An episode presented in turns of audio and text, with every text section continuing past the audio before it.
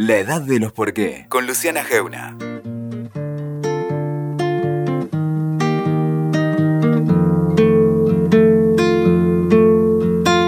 Avião sem asa, fogueira sem brasa, sou eu, assim Una de las claves del periodismo es la duda. A mí me gusta mucho recordar siempre esa certeza, que para ser periodista hay que dudar. Y me gusta aplicarlo también a la política. En Argentina estamos en una época donde es más difícil dudar, ¿no? Parece difícil. Y nos toca un año electoral, un año intenso, nos toca votar. Y hay cierta incertidumbre, para algunos, para algunos sí, para algunos no. Pero siempre es interesante tener con quién pensar, tener quien nos explique este país, tener quien nos explique por qué, por qué nos pasa lo que nos pasa. Y hoy viene un especialista, uno de los mejores de este país, se llama Eduardo Fidanza. Seguramente lo conocen porque escribe todos los sábados en La Nación. Es sociólogo y es analista y está hoy en la edad de los por qué.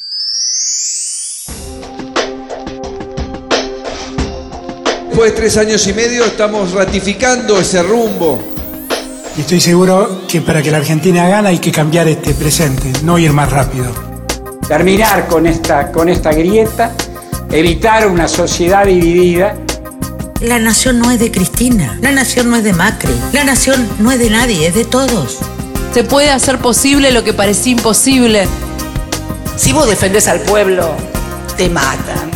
La decisión ha sido muy rápida y no había lugar para pensar mucho. En política la duda es, es muy compleja. Ustedes lo conocen, es sociólogo en realidad de profesión, analista político, un articulista brillante, que es una, algo que yo personalmente valoro muchísimo. Eh, y está acá con nosotros. Bienvenido, Eduardo, ¿cómo estás? Hola Luciana, buenas tardes. Muchas gracias por haberme invitado a tu programa. Bueno, acá disponible para, Para- las preguntas. para pensar. Para tratar de ver si pensamos o ayudamos a pensar. Sí, acá en la de los por qué no, no, no suelo agarrarme de la coyuntura. Bien. No tenemos la idea de hacerlo hoy tampoco, pero sí estamos en un momento donde es imprescindible pensarnos eh, políticamente. Y para arrancar me voy a agarrar una frase que usaste vos, que tampoco es tuya, pero la usaste en uno de tus artículos hace poco, que es esta idea de que en Argentina te vas 20 días y volvés y cambió absolutamente todo, y te vas 20 años y no cambió absolutamente nada cuando volvés. ¿Es así? ¿Por qué es así? Sí. En primer lugar, empezó a circular esa frase, como decís vos, como si hubiera sido mía. Me la dijo una persona que yo respeto mucho, que es José Pochat. José es el secretario general de redacción de la Gaceta de Tucumán. Y a su vez alguien se la dijo a él. Yo con eso es- escribí una columna que se llamaba El oxímoron del tiempo argentino. Un oxímoron es una paradoja, es una frase que contiene una contradicción. Y bueno, ¿cuál sería esta contradicción? Que yo todavía la vi más acentuada con motivo de a paso, una coyuntura donde efectivamente día por día, ya no en 20 días, hora por hora iba cambiando todo. Bueno, esa contradicción efectivamente es esto, ¿no es cierto? Una actualidad extremadamente fluida, como una especie de coyuntura o coyunturalismo, vamos a Sí. decir esa- ese neo término, con fluidez, con cambios, con golpes de efecto, con jugadas tácticas que yo creo que son brillantes. Y después la otra cara, que es la cara de lo que permanece, la cara de lo que no cambia. Y cuando decimos lo que permanece y no cambia, en realidad estamos diciendo defectos, ¿no es cierto? Estamos diciendo pobreza, estamos diciendo inflación, estamos diciendo tasa de interés agobiantes, estamos diciendo esa repetición argentina, ¿no? ese tiempo circular. Es, eh, ahí tengo otra, otra frase que yo pongo ahí muy interesante, me la dijo un amigo de, de La Nación, tal vez mi mejor amigo del diario, Claudio Jacqueline, que Sí. dice, Claudio dice, lo que pasa es que un gobierno argentino dice, vamos a hacer un cambio de 180 grados. Y el que viene sobre esos 180 grados dice, vamos a hacer un cambio de 180 grados. Con lo cual, hacemos 360 grados y volvemos A al mismo punto. Entonces, el tiempo circular. Hay otra, hay otro personaje, uno de los buen día de, del de 100 años de soledad, que se levanta y dice, hoy es martes. Entonces eh, le dicen los hijos, no, no, papá, hoy no es martes. Ah, él insiste que es martes y dice, en Macondo, que es la ciudad donde transcurre la novela, en Macondo siempre es martes. hay un punto en que la Argentina siempre es igual a sí misma en sus defectos y en los temas que no puede superar. Pero por otro lado, es muy fluida en su coyuntura, cosa que a veces vos escuchás en los eh, la gente que viene del exterior, los suizos, los alemanes, que dicen no te puedes aburrir. Es decir, es todo lo contrario a esa sociedad con regularidades, con previsibilidad. No, aquí las novedades te mantienen siempre en vilo, pero vuelvo. En una contradicción entre lo que es ese tiempo circular donde no resolvés, el, siempre es lo mismo, y la coyuntura.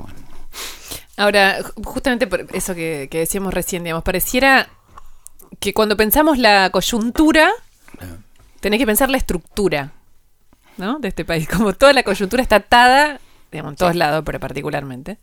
Sí. A ver, yo te diría otra cosa más también que se puede, se puede ver. Si vos ves la cultura mundial, vos vas a ver que lo que se llaman estructuras, que uno, por ejemplo, puede asimilar a las instituciones, a las conductas pautadas, vuelvo, a las regularidades, vos vas a ver que hay allí una cierta decadencia de ese tipo de estructuración del tiempo, del espacio, eh, de las concepciones, ¿no es cierto? Eh, vos pensá, uno de los fundadores de la teoría sociológica moderna, Emil Durkheim, decía, no tenemos más a Dios, en el lugar de Dios vamos a poner a la sociedad. Esa era la fe positivista en eso, en las instituciones, en las conductas pautadas, en que si te mantenés dentro del sistema, entonces allí podés prosperar, si estás fuera del sistema, que tenés que tener además unas conductas que sean previsibles, que sean regulares. Todo eso en la cultura va declinando. Ahora, fíjate un país como la Argentina, es que en el pasado, cuando las cosas estaban más estructuradas, se crearon las instituciones. Las instituciones, la educación, los poderes del Estado, eh, en fin, ¿no es cierto? Las, las academias, todo lo que es las instituciones pertenece, la estructuración del Estado, ¿no? El Estado, pertenece a otra época.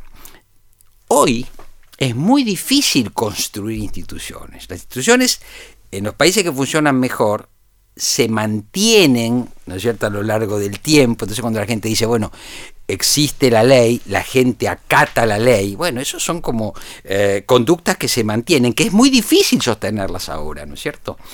Ahora, el, el, todos los días de lo que podríamos llamar la actualidad o la posmodernidad, eh, fluidez, cambio, golpe de efecto, emocionalidad. Ahora vos fíjate, un país que vive en esta cultura, post-institucional, si se puede decir así, sin haber fortalecido sus instituciones. Claro, porque eso te iba pregunta cuando te escucha. Es un problema, es un problema que tenés. Mm. Porque esa post-institucionalidad que decís vos es un fenómeno mundial. Es un fenómeno mundial.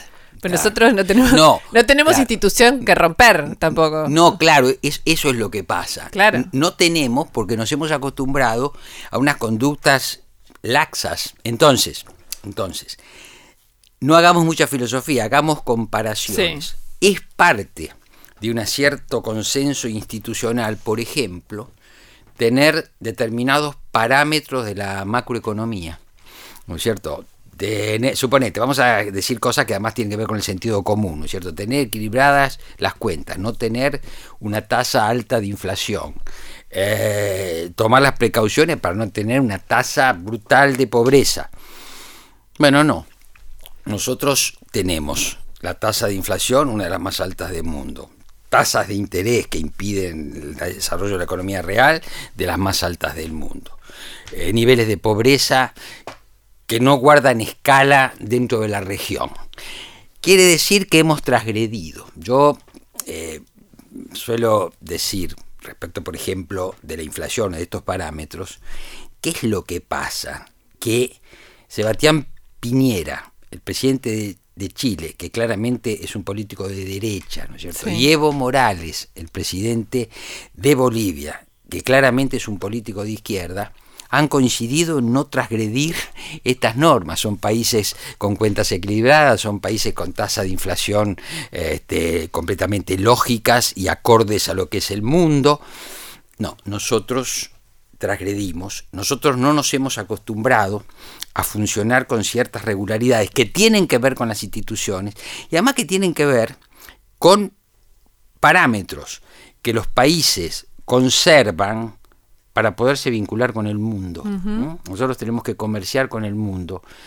Es muy complicado, ¿no es cierto? Ahora que estamos con el tema Mercosur, Sí. con el tema Unión Europea. Que también en esto pasó, perdón, pasó una cosa bastante bizarra, por decirlo de alguna Sí, manera, bueno, que se bien. generó acá Mm, adentro mm. una discusión otra vez atrapada por la grieta sobre este tema. Te- Está empezando, todavía Sí, no se sí. generó tanto. Y Evo Morales salió a, a bancar el, el- Salió a bancar. el acuerdo, que ni siquiera Bueno. está en el, Mer- el Mercosur. Otra y vez. lo mismo Este, Uruguay, ¿no? Otra vez, Que firmó, por otra, otra vez, pero vos fíjate además, cuando se establece, yo no soy especialista en esto, pero es del sentido común, cuando se establecen acuerdos eh, comerciales, tiene que haber una equivalencia entre las partes que participan Sí. del acuerdo. Es decir, ¿cómo haces con Argentina, que en un mes tiene la misma inflación que los países limítrofes tienen en un año? Sí. ¿Vos te imaginás lo que significa? Bueno, entonces vuelvo. No hemos fortalecido y construido instituciones en la época que las instituciones se creaban y se fortalecían. Luego ahora que estamos en esto que yo llamo una etapa de la cultura mundial postinstitucional y estamos en dificultades, por eso nosotros creo nos agotamos en nuestra propia coyuntura. Y te diría otra cosa más, Luciana, que también estuve yo pensando, y eso se traduce en un desequilibrio entre tres, entre tres términos. A ver. Una es la ideología, otra es la política y otra es la administración. Fíjate, la ideología, que a veces muchos dicen, no, la ideología no existe. No, la ideología sigue existiendo porque es, es la relación de la persona con los valores. Digamos, mis valores puede ser A, hay otro que aunque esté contra el sistema tiene sus valores. Los valores siguen existiendo. Luego las concepciones ideológicas podríamos decir también. Vamos a trasladarlo a la política, Sí. a un Estado. ¿Qué es eh, la concepción ideológica de un gobierno en la actualidad? Bueno, son matices, donde, por ejemplo, un gobierno, vamos a decir una socialdemocracia, hace mayor hincapié en el papel del Estado en la economía. Y un gobierno de centro derecha hace mayor hincapié en la eh, actividad privada. Bien, son matices. Matices que determinan políticas públicas dentro de un rango de divergencia. Luego vos tenés la política. ¿Cómo te- debería funcionar la política o cómo funciona en un famoso tema país normal o un país? Sí. Bien, la, la política es como que tiene que ver con la regulación de la competencia y con la regulación del consenso, ¿no es cierto? No es solamente competencia la política, es también consenso. Es, un- es una dinámica. Eh, entre- perdón, es, es, es más consenso que competencia. Sí, ¿no? también sí. Pero digamos, la democracia electoral está basada en, en que cada en tanto ganar. tiempo vos tenés un torneo que hay que... Bueno. Ahora, después tenés la administración. La administración, que yo te diría, es la administración de recursos económicos. Es la administración de la justicia. La administración en un Estado es la que fija los límites y en cierta manera da los permisos de lo que se puede hacer y sanciona lo que no se puede hacer. Digamos, ahora ahí voy a mezclar análisis político con psicoanálisis. Digamos que la administración eh, te pone el principio de realidad. Sí. Bien. Tus limitaciones. Tus limitaciones, tus posibilidades. Bueno, yo creo, y en la línea del problema con las instituciones, Sí. la Argentina es un país donde lo ideológico y lo político han sofocado a lo administrativo. Lo han sofocado. Cierto. Entonces la, la administración que tiene que funcionar otra vez como un super yo, porque fija determinadas normas, queda, digamos así, subsumida a excesos ideológicos. Vos fíjate, estamos en una elección, otra vez, dos modelos de país. Otra vez, si gana A, la salvación, si gana B, eh, la condena y el infierno. O viceversa. O viceversa, es una cuestión cruzada, ¿no es cierto? Preguntarle a los K qué pasa si gana Macri, eh, el colapso. Preguntarle a los macristas qué pasa si gana Cristina, el desastre. ¿Por qué dirimir, ¿no es cierto?, de esta manera tan exagerada y tan sobreactuada? Y después hay otra observación que me surge de... Yo me he pasado el verano este, leyendo bastante historia. Eh, historia económica. ¿Qué se ve? Que en la Argentina el rango de las discusiones ideológicas es interminable, es dilatadísimo, hasta el punto de que, ¿no es cierto?, yo represento tal modelo de país que es la verdad contra otro que representa un rango, ¿no es cierto?, en esta línea de salvación, este abismo. Pero cuando vos vas al rango de debate sobre las políticas públicas, vos te encontrás menos disidencias, porque ahí en lugar de los dos países que imaginan afiebradamente los ideólogos, vos te encontrás un solo país con un mismo tipo de problemas. Claro, en coma, básicamente. Eh, bueno, pero que además un país que cada tanto tiempo de su ciclo económico se encuentra con este, ausencia de dólares y no puede crear esa riqueza en dólares genuina. ¿Y qué hacen los gobiernos?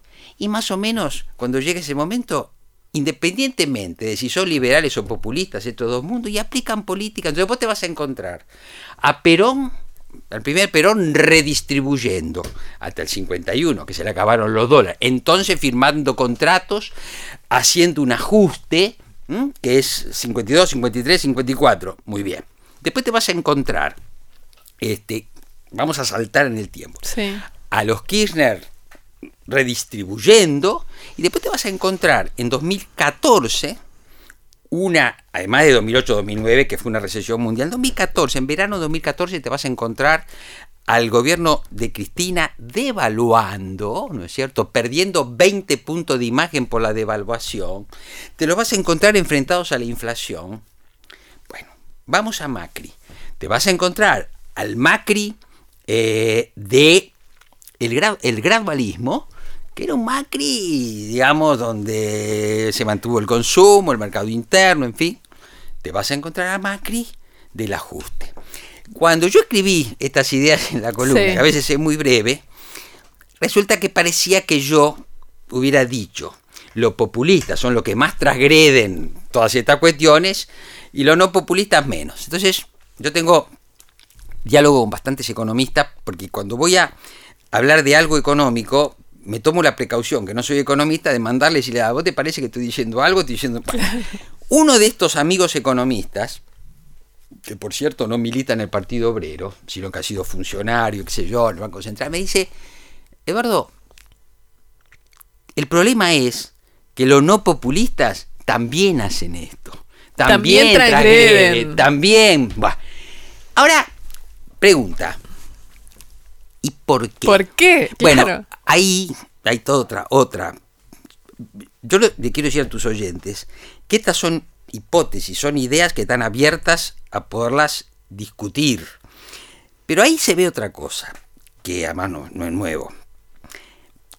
Pareciera ser, y se ve bastante en el ciclo de la democracia recuperada en el 83, que hay una es decir, en paralelo con esta imposibilidad de conseguirse los dólares genuinos, ¿no es cierto?, de tener fuentes de riqueza más permanentes, hay una permanente, eh, ¿cómo te voy a decir? Eh, me sale la palabra excitación, pero una permanente eh, construcción de derechos. De derechos, de derechos. Uno debe decir siempre los derechos son bienvenidos. Si vos ves, por ejemplo, la eh, constitución reformada en el 94. Vos encontrar la 3, 4, primera página. Mira, Luciana, los argentinos tenemos derecho a todo. A todo. Tenemos derecho a la libertad, tenemos derecho a esto, tenemos derechos a todo. Ahora, eh, el problema es que además los partidos históricos, y ahí me, parece que en esto fueron como socios peronistas y radicales, hay como una división del trabajo. El peronismo se ha dedicado a los derechos laborales y sociales. Regalismo a los derechos civiles. ¿Eh? Bien. Pero ambos hicieron el mismo recorrido, diciendo, garantizando, cada vez que gobernamos, nosotros garantizamos esto. Uno tenía un colectivo que se llamaba los ciudadanos, para ellos derechos civiles. Los, el peronismo tenía su colectivo, el pueblo, para ellos derechos sociales. El problema es que ninguno de estos dos partidos resolvió el problema estructural de que los derechos te los tenés que financiar. Te iba a decir eso, el cumplimiento de esos derechos. Tenés que financiarte los derechos. Para Entonces, dicen los analistas de la historia argentina, algunos muy lúcidos, es aquí que tenemos una sociedad más moderna que desarrollada. ¿Por qué es moderna? Porque discutimos el matrimonio igualitario, eh, la legalización del aborto, porque en la época de Alfonsín tuvimos un gran debate nacional sobre el sistema educativo. Los argentinos, sobre todo los argentinos urbanos de clase media y media alta, discutimos y tenemos, digamos, los intercambios más sofisticados. Nos parecemos en eso a Alemania, nos parecemos a Francia, nos pare- vas a Nueva York y te juntás con la eh, inteligencia o la- la- los intelectuales, vos vas a ver que las discusiones eh, son más o menos las mismas. Solo que me parece que nosotros no nos la podemos financiar porque hemos puesto el foco en los derechos. Y, y- y yo no sé si no, no lo hemos dejado de poner en las obligaciones o en ver que tiene que haber una relación como acompasada entre la conciencia de los derechos y La conciencia de las de obligaciones. las obligaciones o de que vos los derechos te lo tenés que financiar. Este es- sería el punto, ¿no? Bueno, Y bueno, tratamos de trazar un poco esta estructura de, de nuestro país. Me, me gustó esa idea de los derechos. Estamos plenos de derechos, cortos de obligaciones y sobre todo limitados para cumplir esos derechos, ¿no? El Estado lo limita. Pero me interesa eh, cuando hablamos de la ideología, ¿no? Ahora tenemos una- unas primarias donde se da un escenario muy particular. Es como las primarias son las internas abiertas de los partidos políticos. Sí. Se supone que entre todos los argentinos dirimimos eh, las internas propias de cada partido político, creyendo que cada partido político supuestamente sostiene una idea principal. Y son las internas donde, además de que no hay competencia, Mm. tampoco hay partidos políticos. Eh, y me interesa preguntarte si esto muestra, primero, que nos vamos hacia los extremos o hacia los centros, donde todo es medio lo mismo, y si lo que se ve es em, el fin, digamos, si el fin de los partidos implica el fin de la ideología o al revés, se está juntando más por ideología que por partidos. Bien, difícil. Vuelvo. La declinación de los partidos políticos es un fenómeno mundial. Y yo creo que lo debemos vincular a esto que yo he llamado La temerariamente la post-institucionalidad, ¿no es cierto? ¿Por qué? Porque cambian los marcos eh, valorativos y se debilitan estructuras como los partidos políticos. ¿Y por qué se reemplazan los partidos? Se reemplazan por los liderazgos en un contexto que además eh, premia, por así decirle, lo emocional, ¿no es cierto? Entonces, eh, el partido político es una estructura, vamos a llamar, vamos a introducir un término acá, burocrática. Sí. Pero no burocrática en el sentido del tramiteo, burocrática en el sentido de que lo concibió, por ejemplo, la sociología de Max Weber, o sea, estructuras y organizaciones, estatutos, convenciones, toma de decisiones jerarquizadas, etcétera, etcétera. Creo que aquí queda un solo partido que hace más o menos eso, que es el radicalismo, pero que tiene el problema de que a su vez este, es un archipiélago de dirigentes. Pero vuelvo, declinan los partidos políticos, se reemplaza por esto. Pero en Argentina pasa, pasa la cuestión lo que dijimos antes. Sí. Cuando había que fortalecer los partidos, no lo fortalecimos del todo y ahora que se están debilitando en todo el mundo, esa es como una debilidad doble. Si vos ves, por ejemplo, la política española, la política española se está transformando. Sí. De un bipartidismo pasamos a cuatro partidos. Sí. Pero si vos comparás, vas a ver que el nivel de transgresión es mucho menor. Acá tenemos unas internas, vuelvo, ¿no es cierto?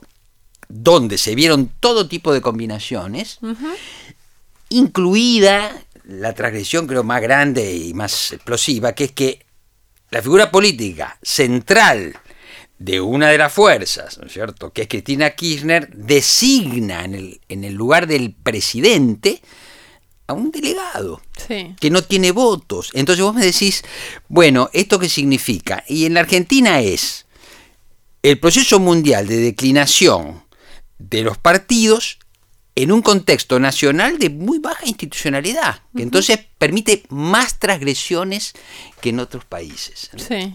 Compará la interna uruguaya. Uruguay, tipo, Los uruguayos votan el mismo día que nosotros. hubo la paso uruguaya o la interna uruguaya y efectivamente las fuerzas políticas presentaron cada una dos o más candidatos Sí. para que se dirima. Sí. Nosotros creamos la paso y después la desnaturalizamos. Entonces, como yo digo, vos vas, vos, vos vas a ir a votar a una elección desnaturalizada a organizaciones inexistentes.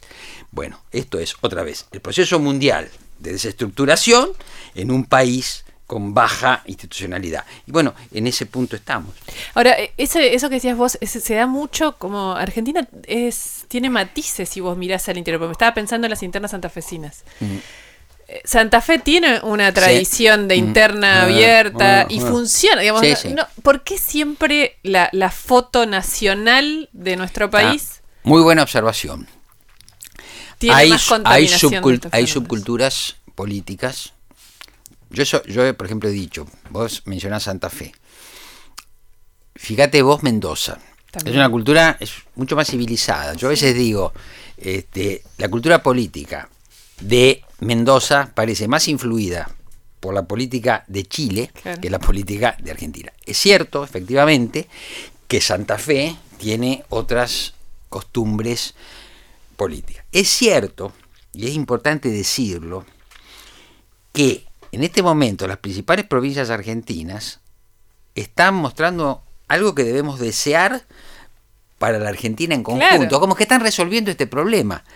Tienen las cuentas bastante sañadas, cierto es porque las relaciones federales bajo este gobierno se manejaron con otro criterio y se le devolvieron a la provincia a fondo, pero tienen las cuentas relativamente equilibradas y los gobiernos legitimados. Claro. Hablamos de Santa Fe, el único oficialismo que pierde.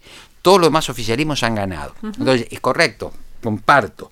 Tenés subculturas y tenés costumbres a nivel de los estados provinciales que no las podés reproducir a Eso- nivel del Estado Nacional. Y bueno, eso habrá que ver. Porque eso no derrama. A mí me eh, la foto de este año me parece la más visible en ese sentido. Es como si el país tuviera localmente realidades o Mm, sí. esto como desarrollo en, en términos de civilidad y política.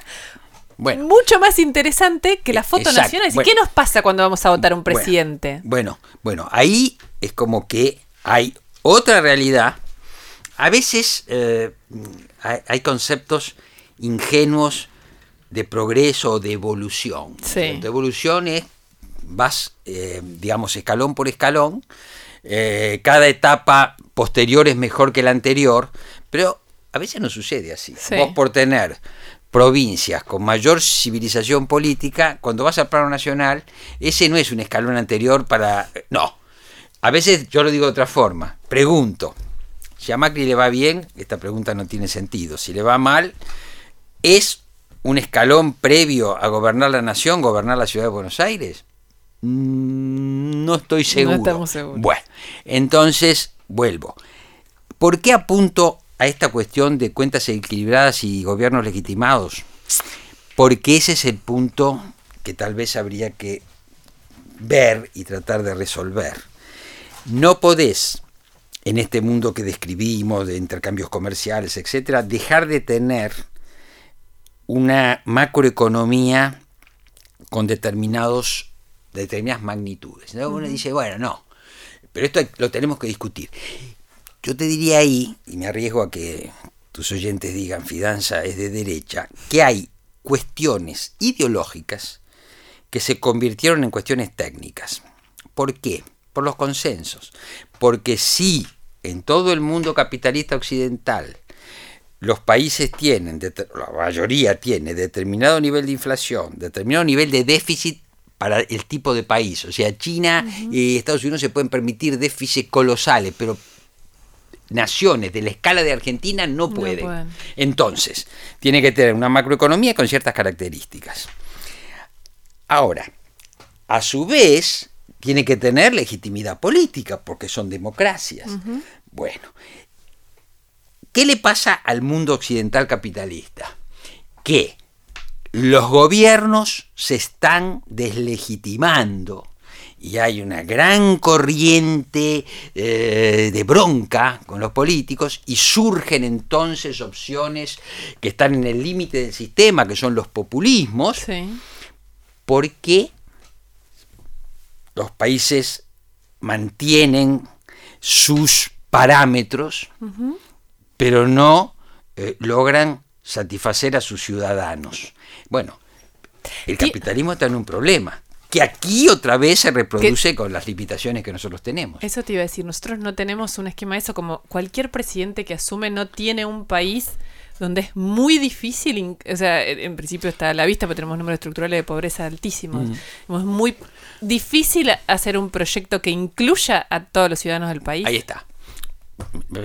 Perfecto para introducir otra cuestión que no es nueva, que es el problema de la manta corta efectivamente vos tenés una, cuestión. Yo te diría dos cosas, dos infinitivos que el otro día se me ocurrieron, que es instituir y, restituir.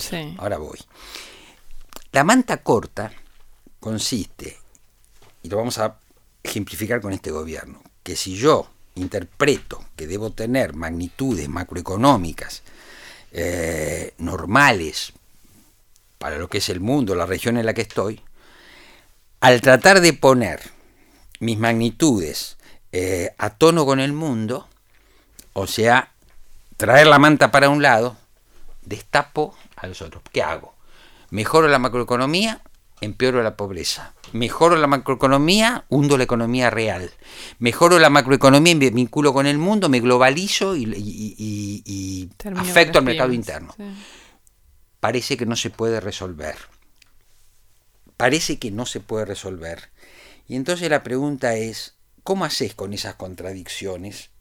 Que es, además, otra forma de decir, ¿no es cierto? Tengo derechos, ¿no es cierto? Pero no tengo solvencia, no tengo fuentes de ingresos este, eh, razonables. Bueno, ahí es donde muchos dicen, y creo que eso hay que examinarlo, falta consenso político falta consenso político, tal vez falte consenso para decirle a los argentinos, dentro de este sistema en el que estamos, que es el capitalismo, dentro de la etapa en la que estamos históricamente, en la historia mundial, esto es lo que un país como la Argentina puede hacer. Y ahí es donde te mirás a los países de la región. Son escalas distintas. Chile y Uruguay son, y Bolivia, Paraguay, son escalas distintas a la, Argentina, ¿no es cierto? Yo digo, estos países a veces no, pueden ser grandes, no pueden ser grandes países a, pesar de sus virtudes. Nosotros no lo podemos ser a pesar de nuestros, por nuestros defectos. Pero vuelvo, tiene que haber un consenso respecto a lo que este país puede y no puede, respecto a cómo manejar las expectativas de bienestar, porque esta conciencia de los derechos, y eso se ve mucho en los sondeos de opinión, se traduce en expectativas de bienestar, que a su vez la clase política no desmiente. No, no, le, que no le baja, no le baja, no, no le baja, Los políticos no dicen, este, no, no, pero podemos llegar hasta acá, más que no, no, no tienen que prometer, tienen que sobreactuar para conseguir el voto. Cierto que ellos no saben que la gente les cree poco, pero vuelvo. Tenés que ellos no saben que la gente les cree poco. Más o menos, sí. Yo lo que pasa es que veo muchos focus groups. Y en los focus groups la gente dice, ¿no es cierto? Dice su palabra. El focus groups es como, este, uno se pone como un psicoanalista, como un socioanalista y escucha, escucha. Y en esa escucha aparecen las frases. ¿Qué aparece? Y aparece la orfandad. Y este no es un fenómeno argentino. La orfandad de las clases medias y medias bajas de los grandes centros urbanos. Aparece el desfasaje enorme entre unas formas de capacitación para trabajar, ¿no es cierto?, que se están desactualizando en forma muy acelerada. Esa contraposición, alguien decía en un focus group, y sin mercado interno, nosotros somos el mercado interno. Y el trabajo argentino, entonces aparece esa contraposición. Algunos de esos discursos, o la gente que dice, y yo ahora voy y me encuentro venezolanos por todos lados, y me encuentro, y esto, ¿sabes qué? Los ponen primero a los bolivianos. Toda esa eh, depresión social, donde decís, me quitaron el mercado interno, no hay trabajo argentino, o si hay, me lo están sacando los extranjeros y este gobierno me dijo que iba a mejorar. bueno, esas, esas razones son las razones que llevan a votar a Orbán en, en, Hungría, llevan a votar a Salvini en Italia, llevan a votar a Trump en, Estados Unidos, a Bolsonaro. A Bolsonaro. esas razones de este, eh, grandes agregados de población, a lo cual la modernidad de la globalización no le dice nada. Cuando vos ves la geografía electoral, por ejemplo, de Francia y también de Estados Unidos, vas a ver que las franjas costeras, las que están conectadas con el mundo, la gente vota las opciones más modernas. Los interiores de, estas, de estos territorios es donde están los núcleos, eh, digamos, más pro-populistas, más pro-Le Pen, más pro-autoritarismo político, etc. Bueno, ese es un problema, es una contradicción que está hoy en la, economía mundial y en la política mundial. Y bueno, nosotros recibimos con nuestras debilidades este tipo de problemáticas eh, generales, ¿no? Estamos apasionados con Eduardo Fianza conversando sobre Argentina, su política, su realidad y después de todo lo que venimos charlando, la sensación siempre es medio de agobio, ¿viste? Como de, de atrapado sin salida. Pero te quiero, por eso, quiero terminar un poco con una idea un poco no sé si optimista, decime vos si te parece, digamos, gane quien gane la elección, esta idea de los extremos, ¿te parece que se va a dar en la realidad o, que en realidad tenemos una realidad que impide los extremos y que todo el mundo va a tener que ir hacia el centro? No, yo creo que retomamos lo que decíamos recién fuera de micrófono. Argentina tiene algunas peculiaridades que debemos rescatar. No es cuestión de que nos autoflagelemos. Una característica efectivamente, que lo que se está viendo en esta campaña, es que las dos grandes fuerzas buscan el centro político y buscan forma de moderación para acercarse al votante indeciso, al votante que cambia su opción, que no está interesado en los grandes debates ideológicos, sino, como decían la gente de PRO, que le solucionen los problemas. Eso me parece por un lado. Por otro lado, con todas nuestras eh, cuestiones bizarras, toda esta cosa de vodevil, estos cambios, esta comedia de enriedos que es la política argentina y que se vio en La Paso, aquí no han aparecido ni van a aparecer outsiders de la política. Aquí Vamos a mencionar de vuelta, no va a haber un Orbán, no va a haber un Salvini, no va a haber un Trump, no va a haber un Bolsonaro. Y ahí me parece que debemos recatar algo, que a la gente, eh, al antiperonismo, le cuesta mucho, porque el antiperonismo cree que el peronismo es el culpable de toda cosa que le han ocurrido a este país, que es que el peronismo es una fuerza que pertenece al sistema, es una fuerza que resulta amortiguadora muchas veces de la violencia social y que se compone, ¿no es cierto?, de líderes políticos que hacen una interpretación. Por ejemplo, los Kirchner hacen una interpretación bastante transgresora de la democracia, pero a mi juicio determinadas reglas las acatan, porque si no Cristina Kirchner hubiera inventado algo, hubiera cerrado el Congreso y hubiera permanecido. Entonces, en la medida que Cristina Kirchner pertenece al sistema, como Macri pertenece al sistema, como los radicales pertenecen al sistema, bueno, nos mantenemos, ¿no es cierto?, dentro de unos límites, que a mí me parece que eso este, es una distinción que le debemos reconocer a la política argentina.